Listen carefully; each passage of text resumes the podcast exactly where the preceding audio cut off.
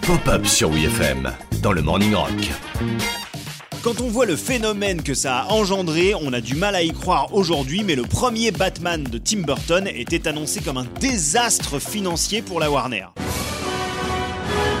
En 1989, quand la Warner lance un projet de film Batman, les fans sont au taquet puissance 1000. Mais après l'annonce de Tim Burton, alors parfaitement inconnu à la réalisation, ça les fait un peu flipper. Mais tu es qui, toi? Mais ça c'est rien comparé à la levée de bouclier hyper violente quand le studio annonce que le rôle de Batman revient à Michael Keaton, un petit mec aux cheveux bouclés, pas musclé, issu du stand-up et comique du Saturday Night Live. Et c'est vrai que bon, quand tu penses à Batman, c'est pas automatiquement le genre de mec qui te vient en tête. Même Bob Kane, le créateur du justicier masqué, laisse entendre qu'il est pas hyper convaincu.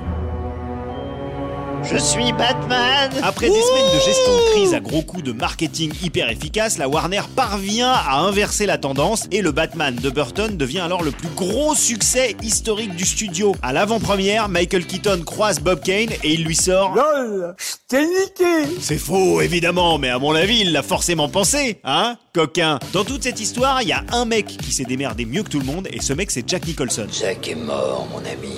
Tu peux m'appeler Joker.